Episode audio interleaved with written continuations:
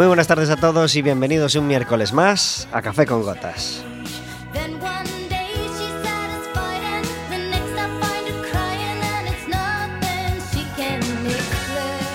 Estaremos con vosotros como todos los miércoles de 4 a 5 de la tarde aquí en el 103.4 de Quack FM y en quackfm.org.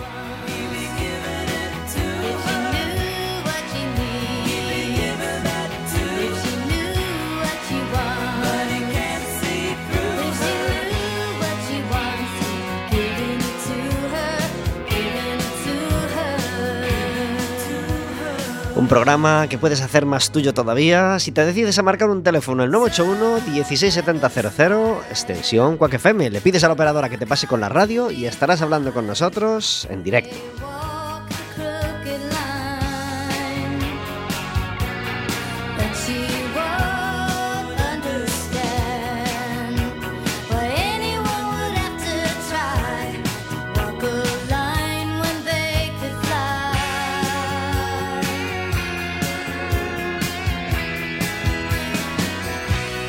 Y si hablas con nosotros en directo, nos puedes pedir una entrada doble para ver al Básquet Coruña, porque eh, el Básquet Coruña va a empezar la liga este fin de semana. La empieza jugando fuera contra un histórico, todo un magia de Huesca. Eh, este viernes por la noche y el fin de semana que viene toca primer partido en casa. Así que si quieres una entrada para ver ese partido en casa, bueno, dos entradas regalamos con cada llamada, pues nos llamas y la tendrás.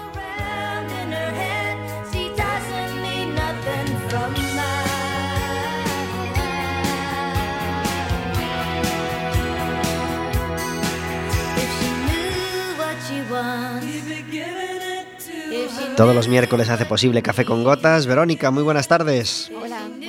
Uy, qué bajito se te oye. A ver, Hola, ahora. buenas tardes. Gracias por hacer posible Café con Gotas. Encantada de estar aquí un miércoles más. Tengo que decir que ya me estoy acostumbrando a la nueva sintonía del programa. Después, en nuestro cuarto programa ya, ya lo tengo más asumido. Aunque echo de menos a Ava, por claro, supuesto. es que salíamos de un Waterloo trepidante que teníamos con Ava, pero, pero era momento de cambiar. Aún en las cosas más bellas o más divertidas, pues es bueno cambiarlas de vez en cuando y, y bueno, y explorar nuevos caminos.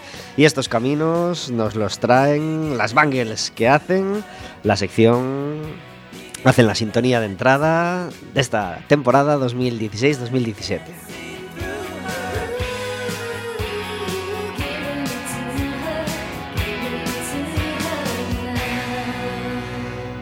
También tenemos una música de fondo a nuestras palabras, como todos los miércoles.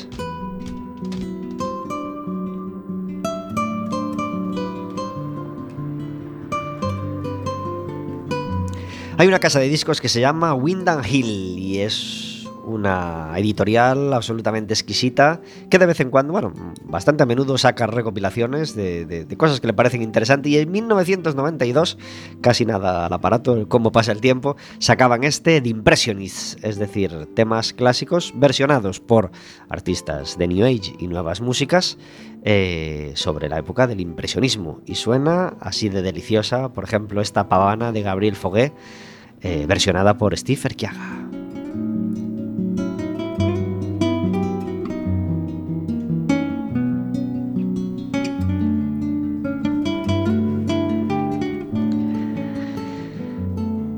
Por si alguno ya le pilla muy atrás, las Bangles fueron un grupo de chicas, todas ellas eran chicas, que, se hicieron famosas en, los 80 y yo no sé si pillaron algo de 70 también, eh, y cuyo mayor éxito les llegó por Eternal Flame, un baladón que, bueno, con el que se enamoró toda una, toda una generación, y aquel Walk Like an Egyptian que, que recordaréis, pero como vosotros sabéis, eh, no siempre los temas que hacen más famosos a un grupo pues son los mejores. Las Bangles mm, tenían un Greatest Hits que tuvo pues miles de personas, incluida, eh, incluido yo, y en ese Greatest Hits había pues muchas más canciones maravillosas y mejores que esas que, cobraron todo ese, todo ese éxito.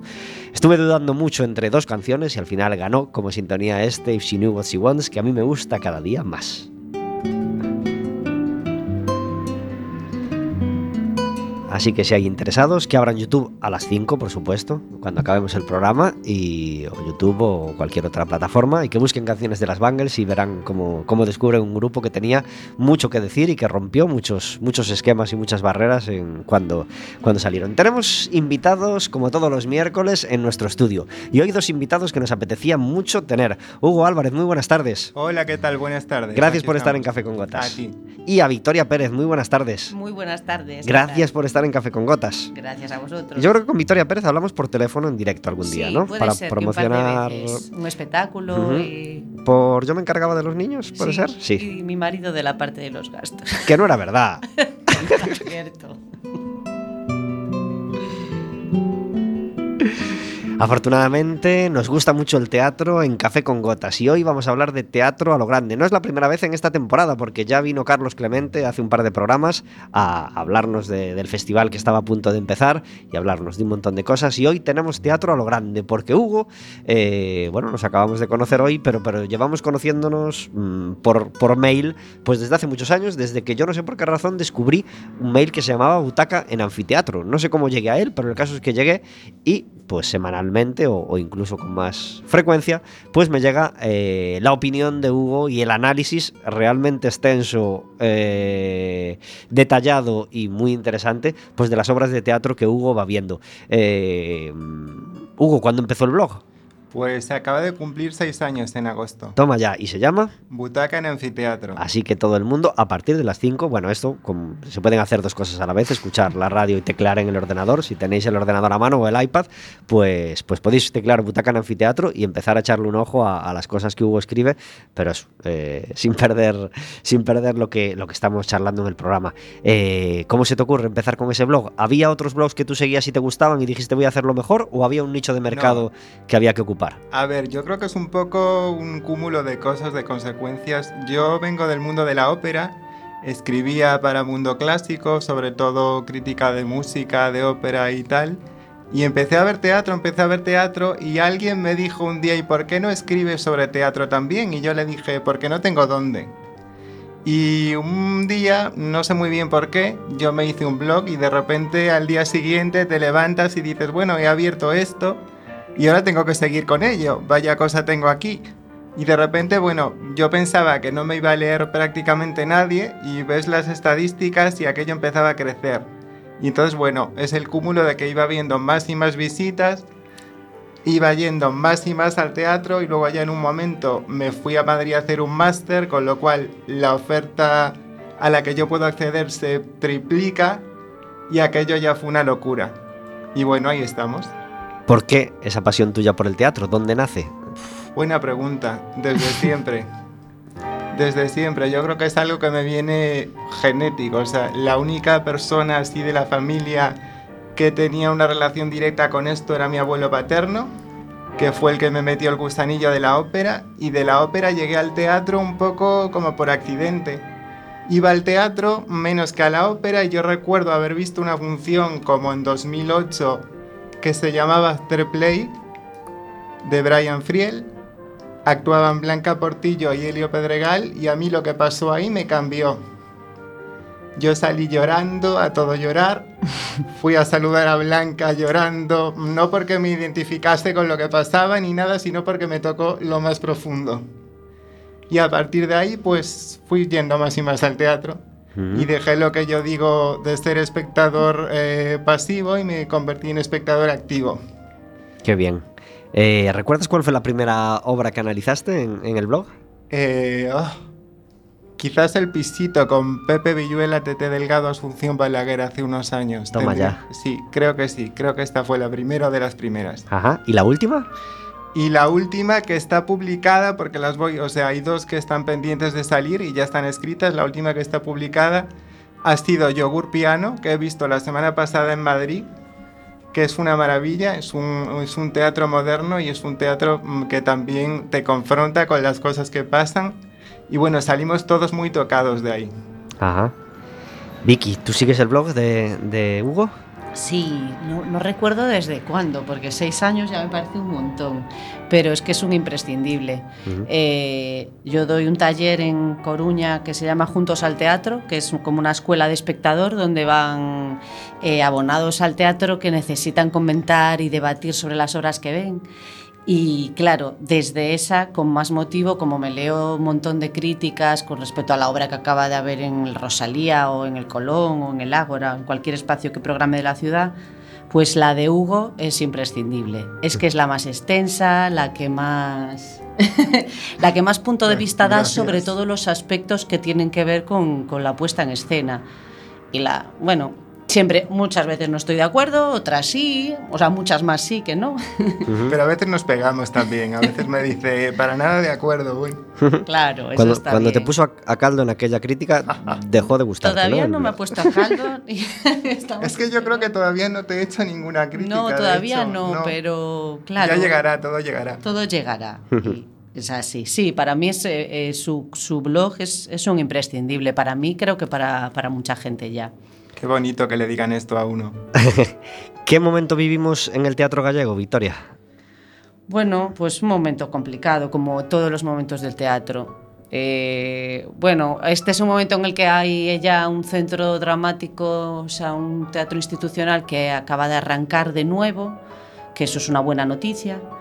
Y el resto de compañías privadas, pues sobreviviendo un poquito como pueden, porque seguimos con un IVA cultural muy alto y, con ayudas escasas para tantas compañías. Las compañías tuvieron, o se multiplicaron porque la gente dejó de contratar y los actores necesitan encontrar su huequito para, para expresarse, entonces montan compañía, como yo.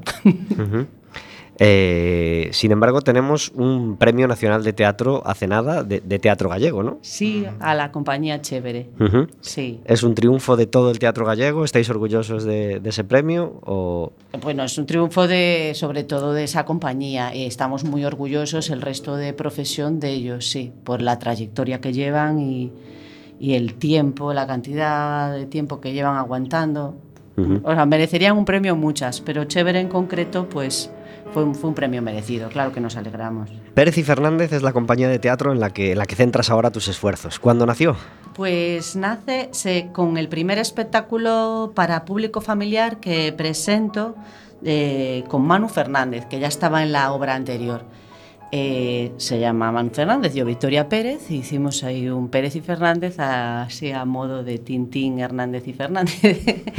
y estrenamos este enero del 2016 O Poder de Amabel, una obra para público familiar que la estrenamos en la sala de Carlos Clemente, en la Gurugú, que desde que la hemos estrenado no ha parado de darnos alegrías, porque está funcionando estupendamente, tenemos gira, buena crítica. Eh, bueno, os invito a verla eh, porque va a estar en el Fórum. Ya hablaremos para que lo recuerdes a los espectadores. Va a estar en el Fórum en noviembre, varios Ajá. días. Y nada, muy contenta con, con la compañía, con la obra esta en concreto y con los proyectitos que estamos ya planeando. Hugo, aparte de Chévere, ¿alguna compañía de teatro en Galicia por la que tengas especial debilidad? Eh, yo creo que el maquinario teatro, Tanto por lo que están haciendo como por cómo lo están haciendo. O sea, creo que están apostando por un tipo de espectáculo que no es el tipo de teatro gallego que se hacía, es un teatro gallego que apuesta por dramaturgias pues, contemporáneas, como está sucediendo ahora con Perplejo. Y ahora creo que tienen un nuevo espectáculo que están preparando, Que es de creación que es de creación colectiva, Aquí se efectivamente. animan ellos a, a escribir. Y yo creo que es algo que es como un paso adelante importante para el teatro gallego. De hecho, han estado en Madrid haciendo temporada con Perplejo y ha funcionado muy bien con el público de Madrid. Cosa que por supuesto Chévere también ha estado en Madrid. Pero que una compañía que... ¿Cuántos años pueden llevar? ¿Cuatro? Eh, el maquinario, sí, más o menos. Este sería su tercer espectáculo. Esto es. El primero venía siendo el fin de carrera de ellos porque son alumnos de, de la ESAD de Galicia, de la Escuela de Arte Dramático que está en Vigo. Entonces es como una compañía muy significativa porque es como la primera compañía que sale de ahí, de todos sus miembros son, son egresados de, de la ESAD y el, el director pues, pues también. Entonces hicieron muy buen equipo, han arrancado, esta va a ser la ter- el tercer espectáculo y ya tuvieron éxito desde primero, Con lo cual, pues... Y se está moviendo fuera de Galicia, o sea, yo creo que es una compañía muy joven, pero que está teniendo ya mucha repercusión. Y les ha ido bastante bien en cuanto a premios, ¿verdad? Sí, en, los, María sí, sí, sí, Casares en los este últimos. año. Ujú. Mm. Eh, rima con el maquinario Animalario Teatro, compañía, compañía de teatro que, que también les ha ido muy bien en cuanto a premios en los, en los últimos años y que, y que yo creo que es de las mejores de España. ¿Coincides? Es interesante el, el trabajo de Andrés Lima, indiferente no te deja desde luego. O sea, Andrés Lima es un hombre que sabe mucho de teatro, es un hombre que le gustan mucho los extremos. Y a mí, mm, yo creo que yo o lo amo o lo odio. Pero, pero indiferente no me deja. De hecho, yo lo último que he visto de Andrés Lima, que ha sido la Medea, que no era de Animalario, pero era de un proyecto que fundaron entre tres directores el Teatro de la Ciudad, una Medea con Aitana Sánchez Gijón, que a pesar de que no era de Animalario, estaba todo el equipo de Animalario ahí. Y fue un espectáculo muy intenso, muy intenso. No sé si, no sé si lo viste tú. Medea no. No tuve... Es que a Galicia creo que no vinieron, pero vamos, eh, un trabajo sobre todo con Aitana, un nivel de entrega eh, muy, muy intenso. Acá, ya que hablamos de, de premios, eh, ¿soléis estar de acuerdo con los premios de teatro, con los premios Max de teatro, que son los premios a nivel España, supongo, más importantes? Es que los premios son complicados, son necesarios, pero cuando estás dentro de la profesión, más, o sea, lo analizas de otra manera, sabes que por qué son a veces. Claro, en, tanto en los Max como en los María Casares, vota la profesión. Claro. Entonces, cuando no son premios que están dados por un jurado, que está dado por un público tan popular y tan amplio, pues bueno, suceden cosas que puedes estar de acuerdo o no. Muchas, muchos premios se dan por popularidad, sobre todo en los Max.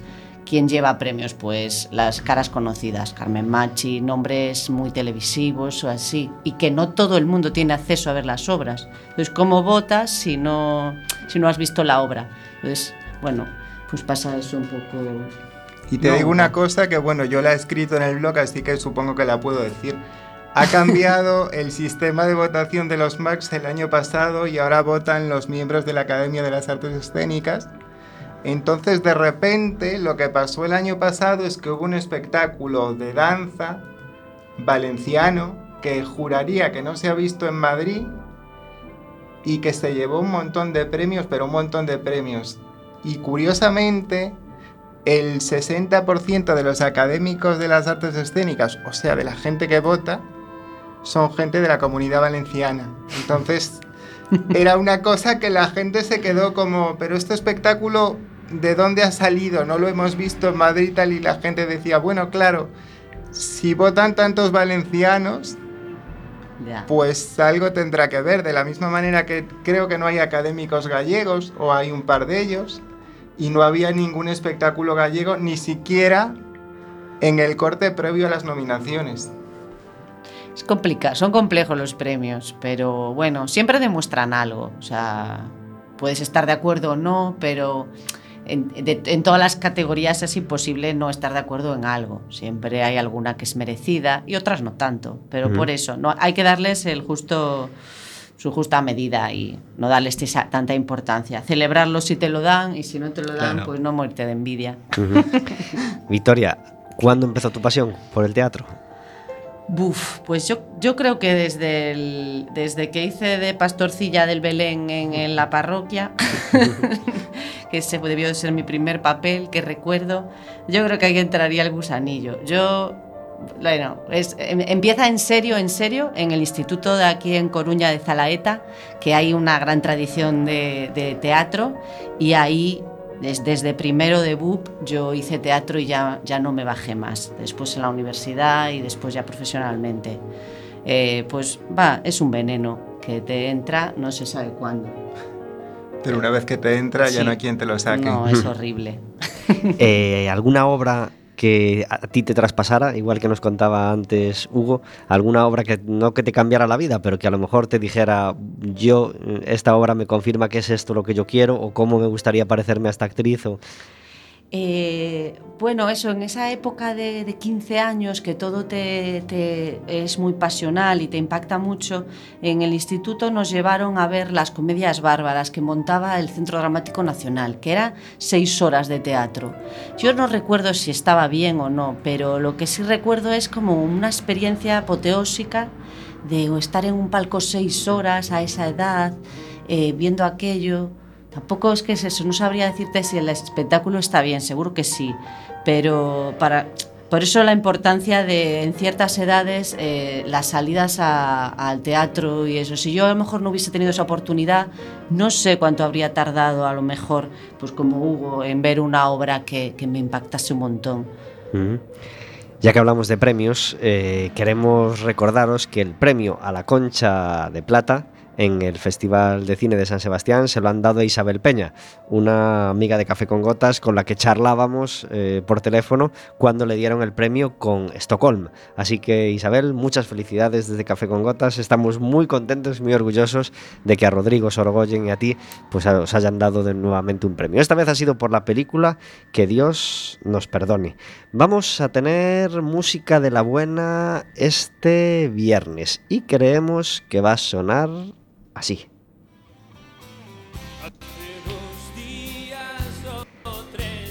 Vamos a ver si el disco nos salta. Aunque el disco ya va siendo viejito y son cosas que pasan a veces con los, con los CDs. El viernes en la sala Pelícano van a estar La Guardia y Danza Invisible. La Guardia me aburre soberanamente.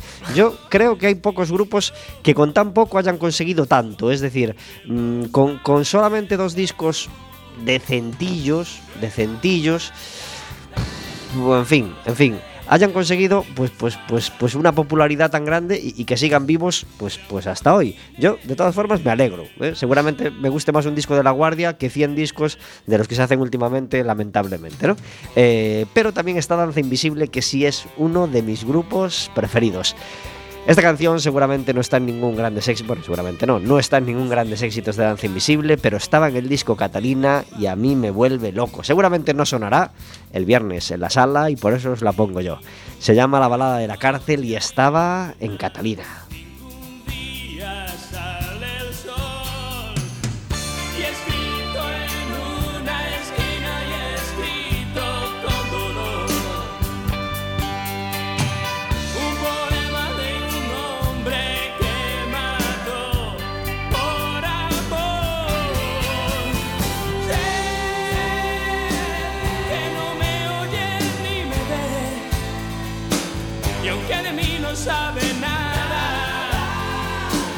Y aunque nada sé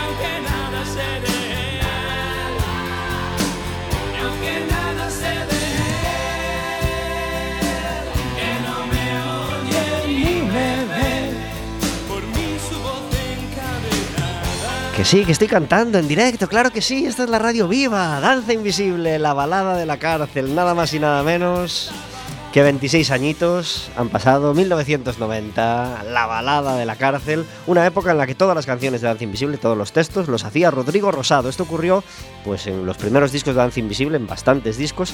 Luego a partir de un determinado momento ya fueron cambiando de letrista y ya fueron variando. Pero cómo me gustan esos discos de Danza Invisible donde Rodrigo Rosado, una persona a la que nunca conocí, pero que me encantaría conocer así que Rodrigo Rosado, si en algún punto del planeta o del país eh, escuchas Café con Gotas, me encantaría tenerte de invitado un día y besarte los pies, las manos, las muñecas, los codos por las grandes canciones que has hecho y lo bien que me lo hiciste pasar con tus discos durante tantos años. Debéis ir al concierto, si os gusta La Guardia y si os gusta Danza Invisible, al concierto de este viernes en la Sala Pelícano, pero debéis ir después de ir a ver a Entretenores, el espectáculo que vamos a tener el viernes en Coruña y tenemos al otro lado del teléfono a alguien que nos pueda hablar eh, con, con conocimiento de causa de él. Lorenzo Moncloa, muy buenas tardes. Hola, muy buenas tardes. Mm. Yo también voy a ir a ver, en cuanto acabemos nuestro concierto, yo también me voy a ver. ¡Qué suerte! Pues haz- Porque eso merece la pena, claro que ha- sí. haces muy bien. ¿Más de La Guardia o más de Danza Invisible? De, los dos. A lo mejor más Danza Invisible que La Guardia, pero los dos me gustan. Me alegro, estás en mi equipo entonces. Eh, Lorenzo Moncloa, Adolfo Nieto, Carlos Fernández y Gabriel Blanco son los tenores que forman Entre Tenores desde el año. Pues desde hace, en realidad, un año y medio, dos años, porque nosotros venimos de otros grupos de tenores, pero, pero nos juntamos hace un año y medio y la verdad es que nos ha ido muy bien desde entonces. Qué bien, van a estar en el Colón eh, este viernes a las 9 de la noche. Eso es, 9 de la noche. Y en el Auditorio Mar de Vigo el sábado, también a las 9. Eso es. También a las 9. Eh, el Auditorio Mar de Vigo es muy grande, es diferente al teatro, es menos acogedor, menos curriño, pero mm, ¿habéis estado en el Teatro Colón alguna vez cantando? Sí, sí, sí, sí, hace años Bueno, estuve y lo conozco. ya sabes que es un sitio maravilloso entonces para, Sí, para actuar. bonito. ¿Qué se va a encontrar la gente que vaya a ver a, a Entretenores? Pues se va a encontrar un concierto muy variado, muy ameno y llevado con una dinámica muy divertida para realmente pasar un rato muy agradable escuchando esa música que, que- que- conoces, que la tienes en tu mente, cantada por unos buenos profesionales y sobre todo que se lo van a pasar muy bien, se van a divertir, se van a reír y eso, combinar buena música con risas es un, desde luego es un placer para los artistas y- y un disfrute para el público, claro. ¿Va a haber ópera? ¿Va a haber zarzuela? ¿Va a haber boleros? ¿Canción ligera? Eso es, un poquito de todo, sí, porque creemos un- que al que le gusta la música no solo tiene por qué gustar un solo tipo de música, entonces hemos hecho un repertorio muy variado para que disfrute todo el mundo y de todas las edades. ¿Para cuándo la zarzuela va a estar en, el sitio que merece en, cuanto a, género, eh, que, todavía parece que mucha gente lo desprecia o lo ignora o- o lo considera rancio y anticuado? Pues eh, la verdad es que lo tenemos muy difícil, los amantes de la zarzuela, y me incluyo entre ellos, lo tenemos muy difícil porque eh, son muchos años que llevan haciendo como un lavado, un estigma, han estigmatizado el género y lo han dejado como para algo de la tercera edad, como para algo y nada más lejos de la realidad, ¿no? Y de hecho la prueba es que cualquiera que vaya a ver entre tenores va a ver cómo se puede cantar una romanza de zarzuela y ponerse de los pelos de punta igual que con una canción de Tom Jones o con un área de ópera. Has participado en, Antología de la Zarzuela. Eh, ¿Se sigue representando este espectáculo? No, ya hace unos años dejó de representarse, desde luego cayó mucho cuando falleció José Tamayo, que era su, su benefactor, su factotum, digamos, y luego los continuadores sa- sacaron también temporadas, pero ya es un espectáculo muy costoso, es un gran espectáculo y no estamos en, en tiempos para hacer ese tipo de gastos. Una zarzuela muy, muy querida por ti en la que no hayas actuado y que, y que te gustaría hacer. Hombre, difícil porque yo que vengo de familia de zarzuela y que llevo tantos años haciendo zarzuela, he hecho más de cuarenta y tantos títulos, creo, ya los he perdido la cuenta, entonces realmente es difícil. Bueno, pues alguna en la que sí hayas estado, entonces. no, hay, hay muchas que son muy bonitas, seguro que si me pongo a escarbar podemos encontrar eh, títulos eh, que me merecería hacer, hay, hay que darse cuenta que hay, hay 15.000 títulos de zarzuela, de los cuales digamos que más o menos 1.500 han perdurado en el tiempo. Eh, imagínate, yo digo que tengo 40 o 50, no lo sé, los que tenga hasta, hasta 1500, pero mm, desde luego cualquiera que sea así bonita, ambiciosa, como Doña Francisquita, El Barberío y Lavapiés, son zarzuelas que merece la pena siempre verlas y, y trabajar en ellas, claro. ¿Y una ópera entre las óperas? Hombre, yo mi favorita es Rigoletto, aunque, aunque también, como no disfruto de, de, de Traviata, de Trovador, de todas estas grandes, ¿no? ¿Cuál del espectáculo que vais a hacer el viernes, cuál crees que es el momento álgido, el momento en el que la, en el que la gente lo, lo pasa mejor? Pues te voy a decir, depende especialmente, eh, depende de la edad del público. Es decir, nosotros nos hemos llevado la sorpresa que cuando viene gente más joven, eh, su momento álgido es cuando cantamos esas canciones que a ellos eh, les son de su, de su generación, ¿no? Y cuando cantamos canciones un poquito más antiguas, o más antiguas, miento, con más años más atrás, pues son de otro pues de otra gente con más edad. Quizá un poco lo que aúne todo es cuando cantamos Nessun Dorma. Eso sí que le gusta a todo el mundo y la gente sale enardecida cuando terminamos. ¿Alguno de tus compañeros, me imagino que, que todo, a todos los admiras por igual, pero alguno que quieras destacar por, por algo concreto? Bueno, hombre, verdaderamente el que creo que por encima de todos merece ser destacado es eh, César Belda, es el, el pianista que nos va a acompañar, es el director musical del grupo y es un es de esos talentos de esos talentos vivos de, la música, ¿no? Es, de esas personas que, se niegan a meterse en un conservatorio o en un esto porque, porque la, vida le propone estar siempre creativo, ¿no? Y gracias a Dios no le falta el trabajo. Qué suerte encontrar esos talentos como compañeros, ¿verdad? Sí, se disfruta mucho más de- de- del- del arte, claro. Viernes en Coruña y sábado en Vigo, entre tenores, nos visitan, así que si podéis acudir a cualquiera de las dos citas, seguro que no salís defraudados. Lorenzo, estamos encantados de haber charlado contigo este ratito en Café con Gotas. Igualmente os esperamos allí a todos. Un abrazo fuerte. Un abrazo muy fuerte, adiós. Adiós. 31 minutos sobre las 4 de la tarde, hablando de ópera, de canciones y del espectáculo que vamos a poder disfrutar este viernes en el Teatro Colón con Entretenores. Hugo, tú no los has visto todavía, ¿no? Pues no los he visto, a, a Lorenzo le conozco, le he visto trabajar en, en el Teatro de la Zarzuela en varias producciones, o sea que eso ya es una garantía de que yo creo que lo que van a hacer va a tener un nivel como para que la gente vaya. Yo el viernes no voy a poder, pero bueno, mm, creo que va a ser interesante. Eh, la Coruña es una, una ciudad con festival de ópera, eh, una, Sí. una ciudad con palacio de la ópera. eh, ¿Satisfecho con cómo se, se- se trata la ópera en Coruña o, o- o en general? O, o crees que todavía se pueden hacer muchas más cosas por, ¿Qué por traer... momento, ¿Qué momento has escogido para hacerme esta pregunta? Sea, porque además acaba de salir de un pozo, digamos, que no se sabía, hubo ahí un parón, no se sabía si se iba a poder seguir o no. Eh, yo creo que la apuesta de Amigos de la Ópera, que lleva años y años, a pesar del parón de un año que acaba de haber, es algo fundamental para la cultura de La Coruña y yo creo que hay que apostar porque haya ópera en Coruña, por Amigos de la Ópera como asociación, como símbolo de la cultura coruñesa. Y bueno, parece ser que después de una tiniebla de la que no quiero hablar, empieza a salir un poco la luz y vamos a esperar que siga habiendo, que siga habiendo ópera como hasta ahora. El público responde, se están presentando cosas de calidad, así que bueno, esperemos que, que volvamos a estar donde, donde, de nunca, de donde nunca se debió salir. Y a ver, Y para ti una ópera, igual que le preguntábamos a, a- a Lorenzo, una ópera por encima de las demás. una ópera por encima de las demás, solo una. Sí. Quizás Madama Butterfly de Puccini, pero qué difícil decir de solo una, son tantas. Yo creo que va con, con el estado de ánimo que tenga incluso. Claro. Eh, Vicky, eh, le preguntábamos a pre- preguntábamos antes por una compañía a, a Hugo de teatro.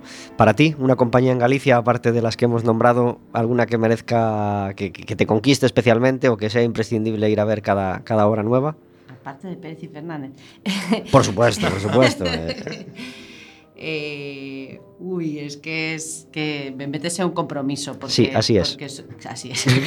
Porque depende, depende del gusto, ¿vale? Yo también apoyo al maquinario, que son compañeros y amigos, y, y me parece eso que, que están ahí haciendo una renovación. Y lo mismo que ellos, también están, están saliendo Mientras voy pensando, está, está también saliendo otra compañía de la ESAD que se llama La Pan- Apanadaría, que son tres chicas que están también teniendo mucho éxito aquí a nivel, a nivel Galicia. Todavía no han salido, no han salido y van a estar programadas en la ciudad.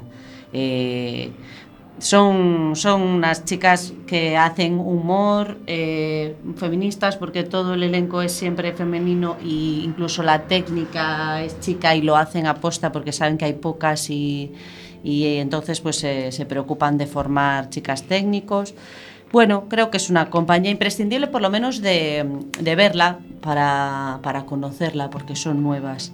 Y después, yo qué sé, para mí todas la- las, las de siempre, Teatro Atlántico hace siempre trabajos muy serios, me parece también un imprescindible dependiendo del gusto de teatro que te guste ver. Eh, no sé. Hablamos con la panadería en Café con Gotas antes de, Ah, ese sí. antes de ese espectáculo, no en directo, pero sí por teléfono, con ese espectáculo PAM, Ah. que luego tendría un premio a la mejor actriz en aquellos María Casares de, de hace dos años, o sea, en, lo- en los penúltimos, vamos. Eh, Pues para Areta, bueno, esa. eh, mejor actriz para Areta. Así que la saludamos desde aquí, le mandamos un, un- un fuerte abrazo y nuestra admiración. Vamos a tener teatro también el viernes, no, no cabe el viernes por la noche para tanta actividad. O Trasno Teatro eh, estará en el Rosalía con conversas na cuneta mientras a vida pasa a la fora.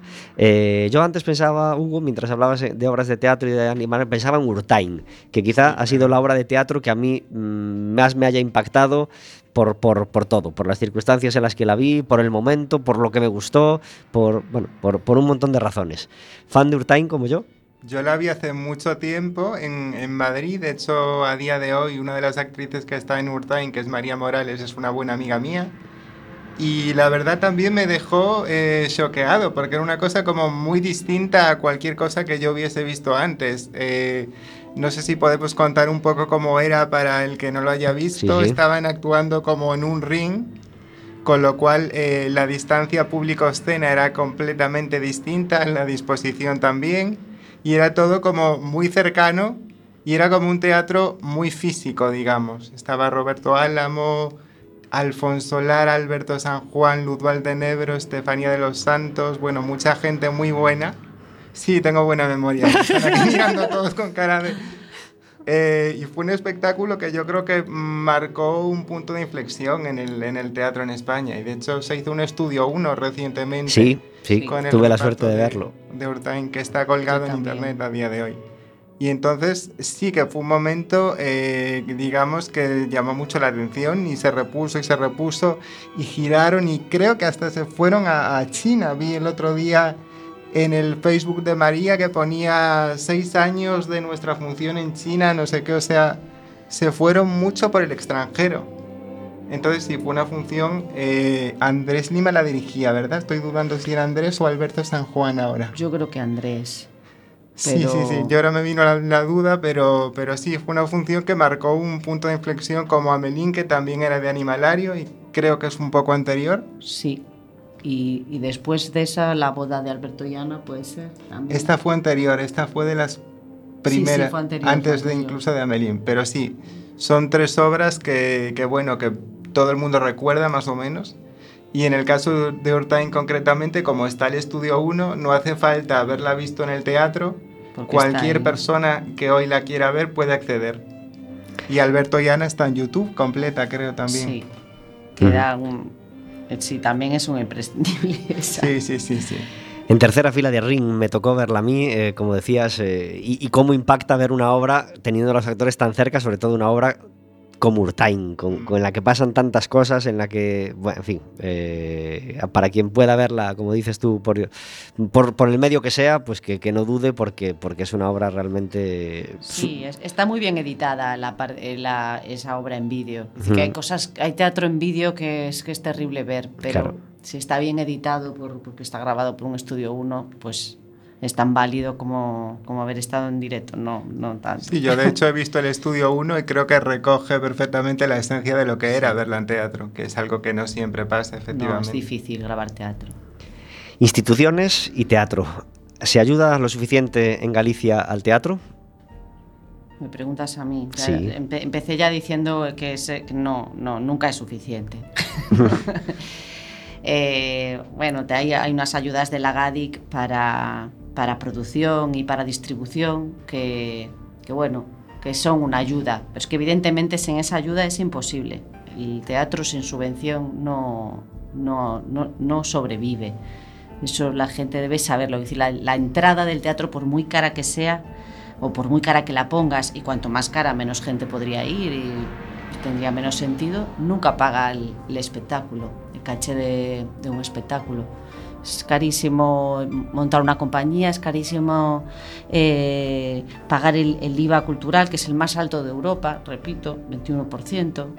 Y entonces es que, es que no, no llega, no llega. O sea, las compañías siempre malviven. Eh, estas compañías que, que, están arrasando, ¿no? Que decís el, hoy el maquinario animalario y esto. Claro, surgen en momentos en que los actores eran conocidos de la televisión, que probablemente sus ingresos venían más de la tele que del teatro. Eso siempre ayuda para, para poder hacer teatro, tener otra fuente de ingresos. Vivir exclusivamente de él dependes totalmente de la ayuda y eso tampoco es bueno porque no, no, por, no, no, tienes por qué merecer una subvención todos los años, dirán mm. otras compañías. Bueno, es, es, un tema complejo, pero las ayudas existen, pero son insuficientes. Pero existen, no podemos decir que no. Danza Invisible va a estar en la sala Pelícano este viernes. No suele ser de las elegidas en sus directos, por eso te la traemos hoy aquí. Estaba en un disco llamado En Equilibrio y se llama Tu amor no me deja dormir. No os quedéis dormidos aunque estemos en horario de sobremesa. Estamos en Café con Gotas hasta las 5 de la tarde.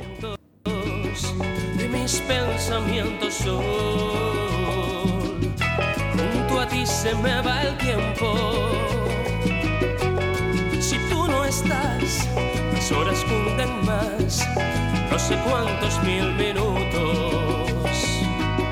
Esta tarde he llegado a contar, solo quiero que me quieras para,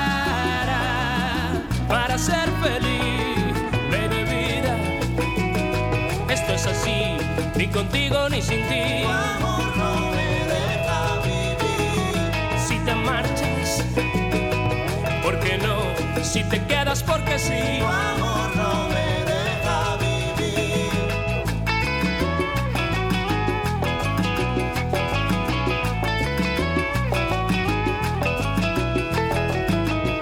Por más cosas que haya dicho, te haya así me falta mucho tu amor es todavía más bonito. Tu amor es todavía más bonito. Basta con que tú me quieras para, para ser feliz, de vida. Esto es así, ni contigo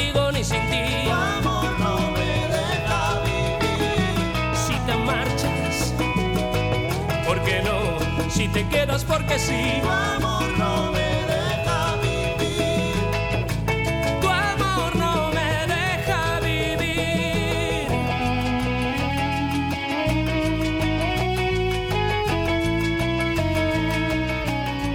Tu amor no me deja vivir. El viernes, La Guardia y Danza Invisible estarán en la sala Pelícano, una sala que está trayendo un montón de artistas, que está siendo una, oferta, una, una opción más en la oferta cultural coruñesa y que siempre se agradece.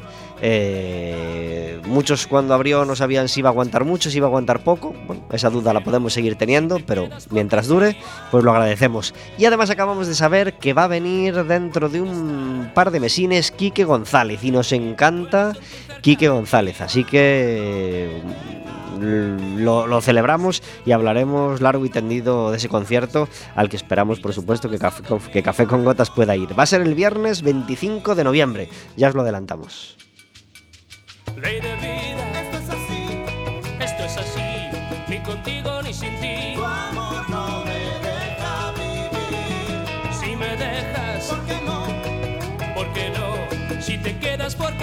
Porque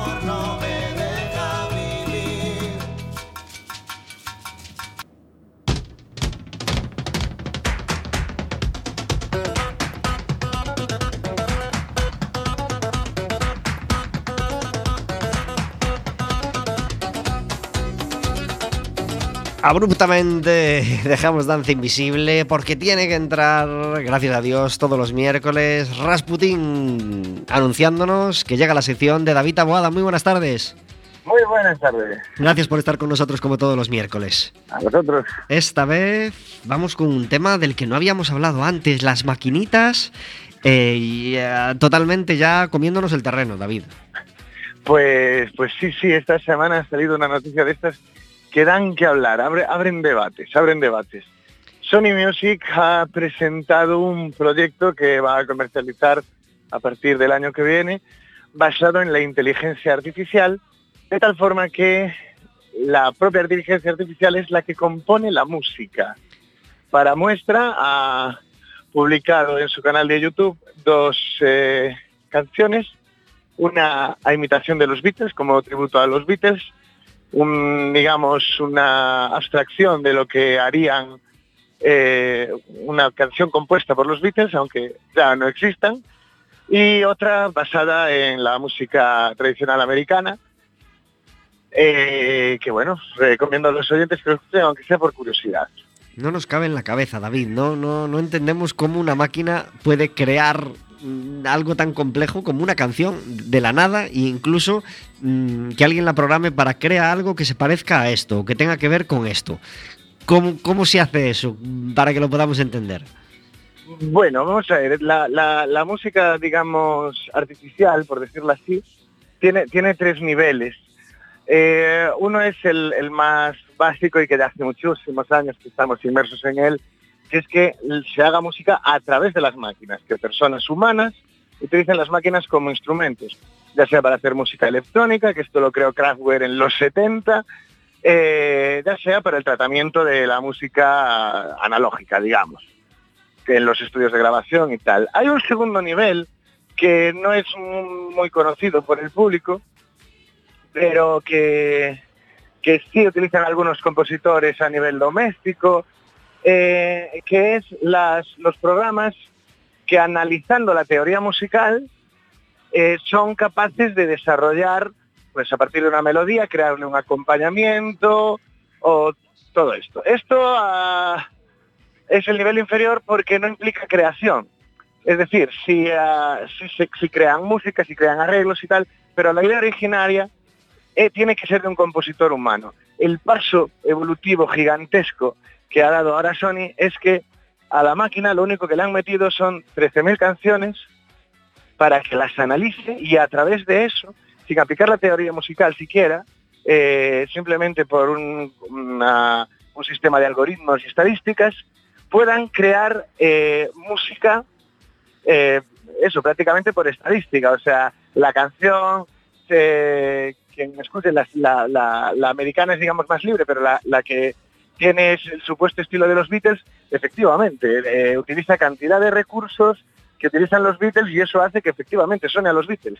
Pero es una creación, digamos, estadística. Hay un otro programa de radio donde tienen una sección que se llama Gusto o Muerte y le preguntan a todos los contertulios, pues tal cosa, eh, sacarse pelotillas del ombligo, gusto o muerte, o, cosas de este estilo. Leer esta noticia para ti, David, como creador musical y además amante de maquinitas y buen manejador de maquinitas, que afortunadamente eres, gusto o muerte. Eh, muerte lenta y dolorosa. Y, y en- y envío al paro, ¿no? y envío al paro, pero al, paredón, de hecho. No, a ver, la, la historia es que la música, eh, eh, eh, reduzcamos las cosas a la mínima expresión para analizarlas. La, la música, al fin y al cabo, es eh, tratar de expresar sentimientos. Dado que una máquina aún, aún no los tiene, mm, poco podemos hacer. Lo que va a hacer es, pues lo que digo yo, una construcción estadística más o menos de lo que puede ser, pero desde luego no tiene contenido ni mensaje, es totalmente vacío. Aparte, aún necesita la intervención de un, músico que ordene los sonidos generados, que le ponga una letra y la cante. Eh, pero es eso, eh, de momento la música eh, creada así, pues evidentemente no tiene un sustrato real de sentimientos, es una música totalmente vacía. Pero bueno, lo mismo opino del reggaetón y ahí estamos. Eh, el tema es que es un buen invento mm, para vender, seguramente tenga un éxito comercial eh, relativo cuando salga y morirá inmediatamente por la falta de utilidad práctica. Seguramente sí se sacarán discos de este tipo de música, pero al final lo que nos quedará será música de sala de espera. Quiero creer, quiero creer. También es verdad que este es el primer paso. Y cuando hablaba antes de Kraftwerk, sacaron el primer disco, eh, todo el mundo se echó las manos a la cabeza y la música electrónica está, pero a la, a la orden del día es poco decir. Entonces, es un camino que se abre, es una posible vía de creación.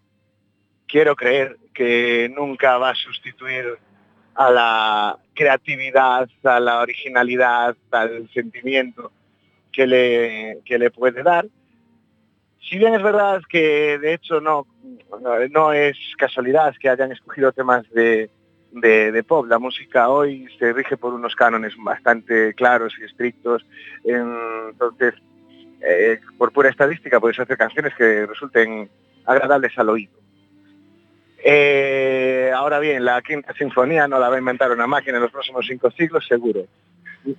El tiempo nos dirá qué futuro tiene esta noticia y esta maquinita que, nos quiere mandar a todos los creadores de música al, paro. Eh, veremos a ver lo que pasa. David Taboada, muchísimas gracias por estar en Café con Gotas. Muchísimas gracias. Yo me, quería despedir con una frase de, de Groucho Marx que decía que la música militar es a la música lo que la inteligencia militar es a la inteligencia. Así que yo creo que la música artificial es a la música lo que la inteligencia artificial es a la inteligencia artificial. Pues por la música natural brindamos aquí en Café con Gotas. Un abrazo fuerte. Un abrazo. Hasta la semana que viene. Hasta la semana que viene. David Taboada nos trae todos los miércoles las historias que hay más allá de la música. 51 minutos sobre las 4 de la tarde. Os recordamos una cita mañana jueves. Anda, tenemos una llamada que a lo mejor quiere ir al baloncesto.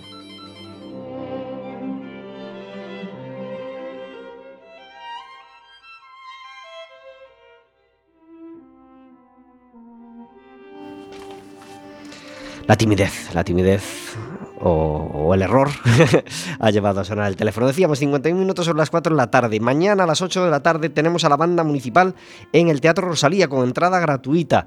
Muy interesante si podéis no perderoslo. Pepos Huevos va a estar en Carral con sus monólogos a las 9 de la noche el viernes. No, encontramos ya tiempo para tantas cosas el viernes por la noche. Y el sábado nada más y nada menos que un partido importantísimo en Riazor. El Deportivo contra el Gijón a las 9 menos cuarto. ¿Cómo se nos ha puesto la cosa, Vero? Pues se ha puesto interesante.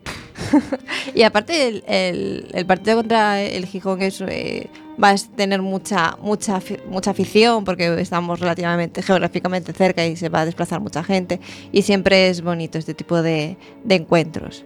Han pasado dos partidos desde la última vez que nos hemos hablado y escuchado y tenemos los mismos puntos, algo que no nos gusta nada. No. Perdimos contra el Leganés el jueves de noche en Riazor y perdimos contra el Atlético de Madrid 1-0 en campo del Atleti el domingo por la tarde. Así que necesitamos muy mucho los puntos contra un equipo que no se nos suele dar nada bien en Riazor, el Gijón. Así que nada, le mandamos toda la fuerza del mundo a los jugadores porque nos va a hacer falta, ¿verdad?